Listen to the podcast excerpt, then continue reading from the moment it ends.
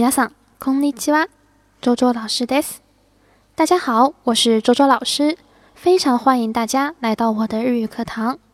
今天给大家介绍了一句话，叫做“请别客气，请别客气”。どうぞご遠慮なく。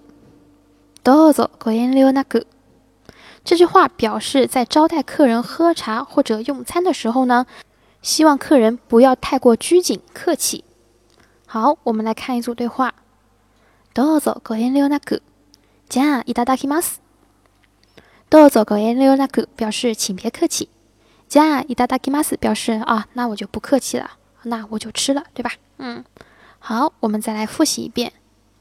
どうぞご遠慮なく、どうぞご遠慮なく。